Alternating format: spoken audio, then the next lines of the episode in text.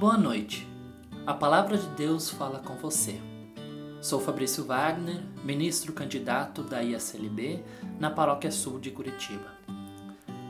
Como você está se sentindo depois deste domingo?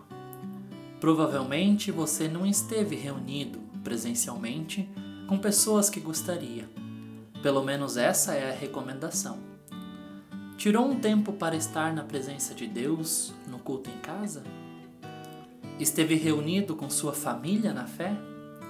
Sim, além da família que está na nossa casa, ou daqueles e daquelas que estamos ligados e ligadas pelos laços familiares, somos parte da família de Deus também.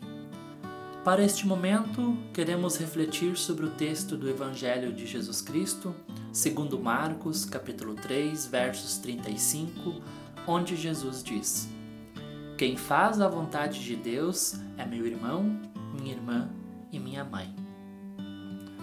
Queridos e queridas, quando cremos em Jesus Cristo, confessamos nossa fé nele. Reconhecemos que participamos desta grande família.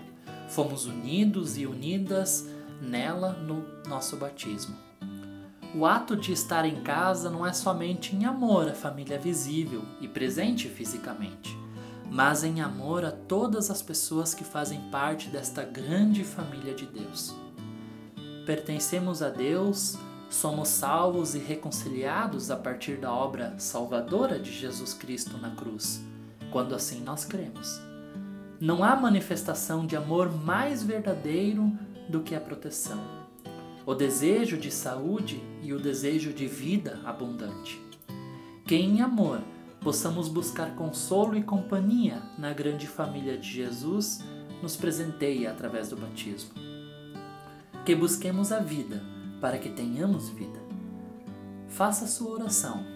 Peça por vida, por união e solidariedade. Lembre do país e do mundo, bem como das pessoas queridas e especiais. Termine com Pai Nosso.